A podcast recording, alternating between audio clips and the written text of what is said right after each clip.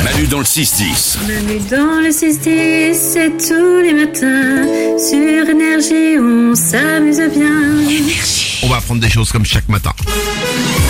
Valou répond à toutes les questions que vous lui posez par message vocal. Ça se passe sur l'application Manu dans le 610. Et le mercredi, je réponds aux questions des enfants et on commence avec Ulysse qui s'interroge sur la nature. Salut Valou, Euh, j'aimerais savoir comment euh, la mousse se crée sur les arbres. Merci.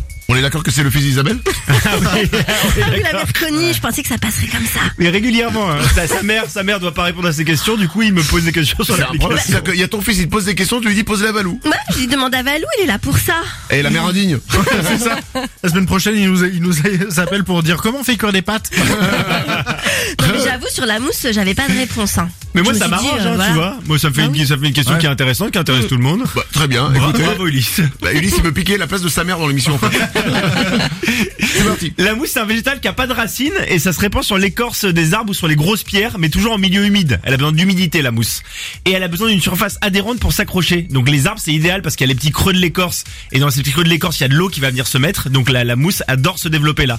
Et contrairement à ce qu'on pense, la mousse n'est pas du tout euh, nocive pour l'arbre. Elle va pas, étou- tu sais, parfois on dit elle va étouffer l'arbre. Oui. Mais non, pas du tout. Au contraire, la mousse, elle permet à d'autres plantes de pousser. Donc vive la mousse, voilà. C'est ce que j'ai envie de dire. Mais elle vient, où c'est, d'où c'est que ça vient C'est des sports en fait, ça se balade dans l'air, la, la mousse, et puis ça va se, se poser sur les milieux où Comme elle des va pouvoir- champignons. Exactement, où elle Et- va pouvoir se développer. Et ça se mange La mousse Oui. Euh, non, je crois pas, non. Je demande, Non, je non, pose non, la question. Je ne pense pas. je, je, je sais Mais pas. je, me- je me suis pas posé la question, tu sais quoi Il y a peut-être euh, peut-être des gens qui ont essayé de manger de la mousse. Il y a hein. peut-être des mousses qui se Mais mangent. ouais. cela dit, s'il y a personne pour dire qu'il a mangé de la mousse, c'est que c'est pas comestible. Voilà. Une autre question. Une question de Lulu sur une expression. J'ai une question pour Valou. Pourquoi on dit s'y prendre comme un manche Bisous les waouh. Bisous les waouh. Excusez-moi, j'ai pas reconnu la nièce d'Isabelle. Alors, Alors comme souvent sur les expressions, il y a deux explications. Ça peut être en, en- en lien avec le terme manchot qui désigne une personne à qui il manque euh, un bras. Euh, tu t'y prends comme un manchot, ça serait devenu tu t'y prends comme un manche, ce qui est pas Mhm. très sympa parce que les manchots sont parfois très habiles euh, de- du bras qui leur reste ou de leur pied. Euh, et euh, l'autre explication, ça viendrait de la mauvaise utilisation d'un outil euh, comme la pelle ou le râteau, puisque si on essaie de creuser un trou par exemple avec le manche, Hein. eh ben ça va être plus compliqué. faut être sacrément con quand même, non Bah exactement.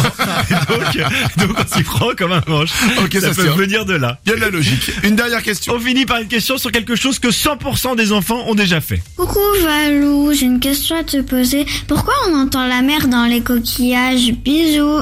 Mais bien sûr, Quand on colle son oreille au creux d'un coquillage, euh, le bruit des vagues qui serait resté gravé en mémoire euh, du coquillage, c'est magnifique. c'est beau. Hein. Et ça m'a- malheureusement, ça n'a rien à voir avec la, la mer, puisque euh, ouais, le coquillage, il a une forme, il fait une caisse de résonance et il va amplifier les sons qui vont pénétrer.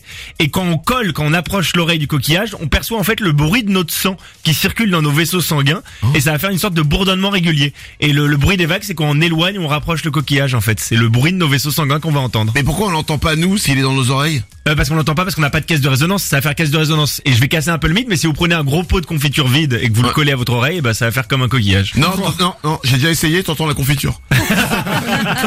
Vous avez des questions à poser à Malou, n'hésitez pas, ça se passe sur l'application Malou dans le 610. Euh, il répond à toutes vos questions et tous les mercredis, c'est les enfants. Vous êtes un enfant, vous avez envie de lui poser une question, et ben mercredi prochain, il y répondra peut-être. Manu dans le 6-10. Manu dans le 6-10. Ouh, ouh, ouh, ouh. Énergie.